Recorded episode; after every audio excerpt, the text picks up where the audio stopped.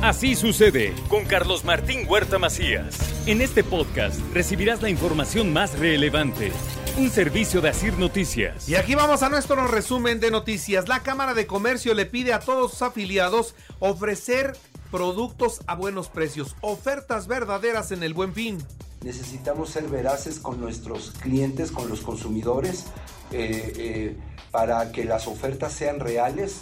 Eh, verdaderamente sean precios que no va a haber en todo el resto del año y en todo el año que viene. Es decir, el buen fin lo que trata es acercar a precios que nunca más va a haber en todo el año, ni, en diciembre. Y buscan las franquicias superar una derrama económica de 2 mil millones de pesos en este buen fin. Nosotros como sector franquicias tenemos considerado un incremento de ventas totales anuales de un 80% durante solamente estos cuatro días del buen fin en los cuales estamos hablando de una derrama económica aproximada de los 2 mil millones de pesos, puesto que es una, es una temporada, aunque son cuatro días, que algunos llegan a extenderlo a una semana, la rectora de la Benemérita Universidad Autónoma de Puebla presentó la actividad Puertas Abiertas para recibir a padres de universitarios con más de 400 actividades culturales, deportivas, académicas y científicas, incluyendo la Noche de las Estrellas. Estoy segura que tanto los jóvenes como los niños que asistan y, los papás de los jóvenes que nos hagan el honor de llegar van a quedar admirados de lo que es este mundo científico. Eh, van a poder constatar lo que muchos de nuestros profesores hacen en el laboratorio. En otras noticias, Puebla se suma a la marcha convocada por el presidente de la República. Esta será el 27 de noviembre en la Ciudad de México y así celebrarán los cuatro años de la cuarta transformación. El gobernador del estado dijo, estaremos caminando con el presidente de México.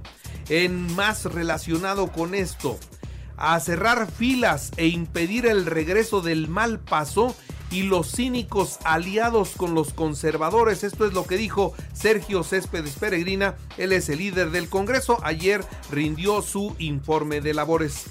Anuncia Eduardo Rivera modificaciones al Coremún para frenar las fiestas clandestinas donde se vende alcohol a menores. En 10 días la licitación para la explotación de espacios publicitarios en pendones, paraderos y puentes peatonales, dice el presidente municipal Eduardo Rivera. El relicario, ese gran auditorio se construirá, sí, en Puebla. Ya se tiene programado el presupuesto para este próximo año, solamente están buscando dónde, así lo explicó el gobernador. Óiganlo bien, es un auditorio, no es una plaza de toros, es un auditorio, ¿sí? Que va a tener todas las condiciones para hacer conciertos, reuniones masivas, va, a ser de todo, es un gran auditorio, un gran auditorio. Bueno, inclusive hasta que haya mítines, cierres de campaña, todo eso, digo, lo va a rentar el gobierno en turno para que tenga ingresos. Jamás se regresarán los vagones del tren al sector privado y mucho menos se les van a regalar. Si los quieren, que los compren. Pues mira, los vagones querían que se los regaláramos. Y yo la verdad no regalaba nada más que a los pobres. Eso sí, no es regalo, es de ellos. Querían que lo regalaran. Les dije, no, no, no, no, no. Si quieren comprárnoslos, vemos el precio, pero regaladitos no, imagínense. Ya cuando les dijimos eso, ya no nos propusieron nada. Querían regaladito. Ok, ¿regalamos? No, ¿verdad? Fueron declaraciones del presidente del Consejo Coordinador Empresarial, quien dijo que ellos podían con el tren turístico, ¿no? Pero pues sí, regalado todo, no, absolutamente no. Confirman las autoridades que sí hubo depósito de basura de Oaxaca en territorio poblano. Y ahora se va a investigar porque esto no se puede permitir. Sí, se corroboró se corroboró y estaban trayendo góndolas de basura a un relleno intermunicipal que está aquí por Calpa y, ya los sancionamos. Ya les iniciamos un procedimiento administrativo y ya obviamente se suspendió esa entrega de basura. En Puebla ya se han recuperado las 39 mil vacantes que se perdieron por la pandemia. Esto es lo que dice la Secretaría del Trabajo. Y Puebla no está en guerra, por lo tanto no habrá toque de queda como lo proponen en la Junta Auxiliar de la Resurrección. Así lo deja muy en claro Eduardo Rivera. También le doy a conocer que confirman la aprehensión del expresidente municipal de Ciudad Cerdán, Juan Navarro, ¿por qué? Por irregularidades en su administración. Se identifican irregularidades que son este, investigadas y donde hay una participación, presunta participación del señor Navarro y sé que de muchos otros eh, integrantes de su, de su ayuntamiento. Muchos otros, por todo una serie de acciones. Imagínense, privatizaron una central de abastos construida con recursos públicos. Encabeza el Ayuntamiento de Puebla los trabajos de limpieza de la avenida Alfredo Toski Fernández de Lara. En estos proyectos que estamos anunciando el día de hoy, como es esta jornada de limpieza integral de vialidades, esta es la número 37, pero quiero decirles que hemos hecho en estas 36 jornadas de limpieza integral hemos podado más de 196 mil metros cuadrados de pasto, equivalentes a 468 canchas de básquetbol. 32 nuevos contagios, reporta la Secretaría de Salud hablando de COVID. No hay hospitalizados y así desde hace mucho tiempo no estábamos. Eso lo dice el doctor José Antonio Martínez García, secretario de Salud. 32 casos nuevos en comparación al día de ayer. Tenemos casos activos ambulatorios y hospitalizados 219 distribuidos en 12 municipios. En lo que respecta a la hospitalización, no tenemos ningún paciente hospitalizado con diagnóstico positivo por PCR de SARS-CoV-2. Es la primera vez después de mucho, mucho tiempo, gobernador. Y mire, en el ámbito nacional detectan ya 16 casos de perro del infierno. Es la nueva variante de COVID en México. Se han confirmado en la Ciudad de México, Nuevo León, Baja California, Estado de México, Yucatán y Chiapas. La subvariante BQ1 BQ1.1 tiene mayor transmisibilidad respecto a las cepas anteriores hasta en un 30% más. Y los síntomas que se manifiestan, tos, dolor de garganta, fatiga, diarrea, congestión nasal, fiebre, malestar muscular, disnea y pérdida del olfato o del gusto. ¿Por qué se llama perro del infierno la nueva variante de COVID?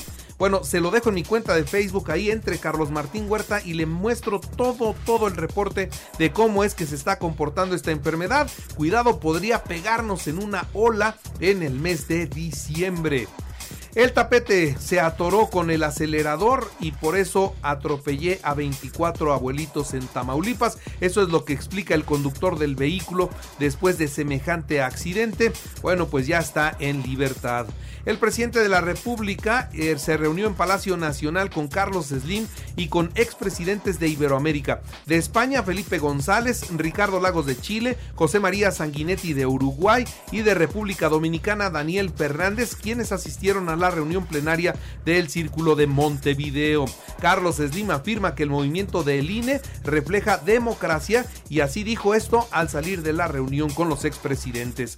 Estados Unidos dijo que está al tanto de las marchas a favor del INE y afirmó que las instituciones electorales independientes son piedra angular de la democracia. Así que Estados Unidos de alguna manera a favor de lo que se está pidiendo en las marchas en México. El presidente dio a conocer que el próximo 27 de noviembre él también va a hacer su marcha. Va a caminar del Ángel de la Independencia al Zócalo de la Ciudad de México y después dará su informe de cuatro años de gobierno. Será a las 9 de la mañana, dice voy a marchar porque ya me estoy aburguesando. Los diputados de la oposición retaron a que en esta marcha del presidente el próximo domingo 27 toda la gente llegue, pero que no sea acarreada. Dice, queremos ver que no haya acarreados, no autobuses, no tortas, como no las hubo en la marcha del INE. Anuncia Monreal su participación en la marcha legítima del presidente y aunque podría ser desairado, dice, son los riesgos de la democracia.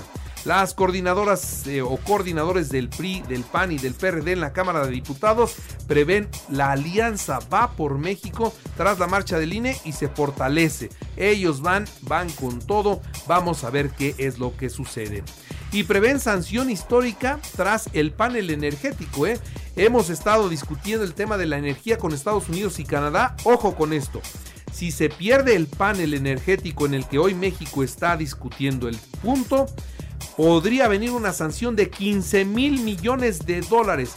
la más alta sanción en la historia de nuestro país por estar formando parte del Telecán y por incumplir con esa parte. 15 mil millones de dólares tendría que pagar nuestro país si se hacen las cosas como se quieren hacer aquí y se falla a los acuerdos del Telecán. El presidente de Ucrania afirma que hay un Estado terrorista. Esto lo dijo ante el G20. Culpa a Rusia del incidente con el misil y bueno, pues ahora se pide prudencia para investigar porque si fue Rusia, entonces la OTAN tiene que tiene que entrar en acción. Desplegan la misión Artemis 1. Despega la misión Artemis 1 a la Luna desde el Centro Espacial John F. Kennedy de Cabo Cañaveral en la Florida.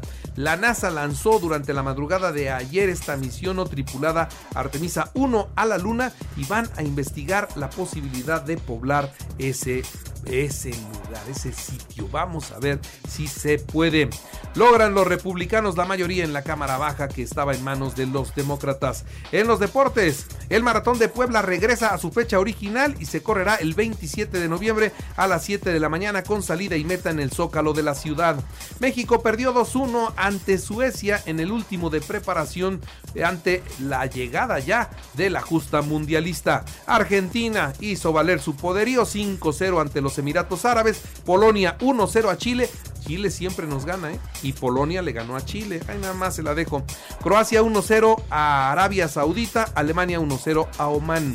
Hoy España eh, frente a Jordania a las 10 de la mañana y Portugal, Nigeria a las 12.45. Listo el calendario clausura 2023 de la Liga MX. El Puebla debuta como visitante el lunes 9 de enero en Pachuca visita al campeón. El dominicano Sandy Alcántara superó en las votaciones al mexicano Julio César Urias que y se quedó con el premio al mejor lanzador de la Liga Nacional. En el americano, los empacadores frente a los titanes hoy a las 7 con 15 de la noche, semana 11 de la NFL. El serbio Novak Djokovic se calificó a las semifinales del torneo de maestros en Italia. Y una mexicana, una mexicana es campeona del mundo, es un oro histórico en Taekwondo. Se trata de Leslie Sotero de 21 años de edad, se proclamó campeona del mundial en la categoría de 67 kilogramos del taekwondo. Así que enhorabuena para ella por este resultado. Y recuerde que así usted está en Radio y ahora puede escuchar a toda hora y en cualquier dispositivo móvil o computadora nuestro podcast con el resumen de noticias, colaboraciones y entrevistas. Es muy fácil, entre a la aplicación de Radio, seleccione el apartado de podcast, elija noticias y ahí encontrará la portada de Así sucede. Así sucede con Carlos Martín Huerta Macías. La información más relevante ahora en podcast. Sigue disfrutando de iHeartRadio.